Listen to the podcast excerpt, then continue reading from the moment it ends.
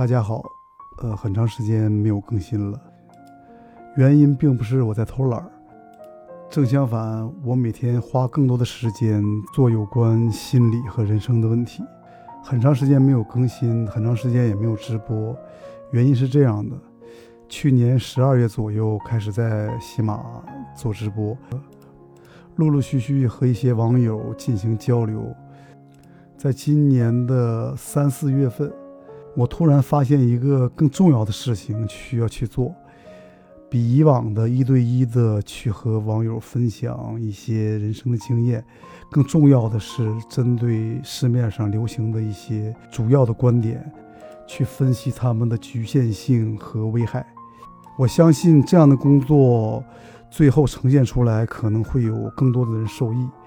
当这一阶段的工作结束以后，我将恢复以前正常的更新，然后有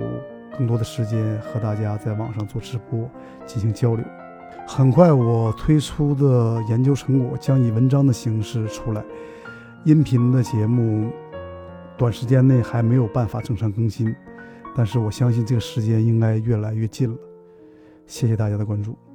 我会尽快回来。而且我相信，我们再见面的时候，一定会带来更成熟、更重要的分享给大家。再见。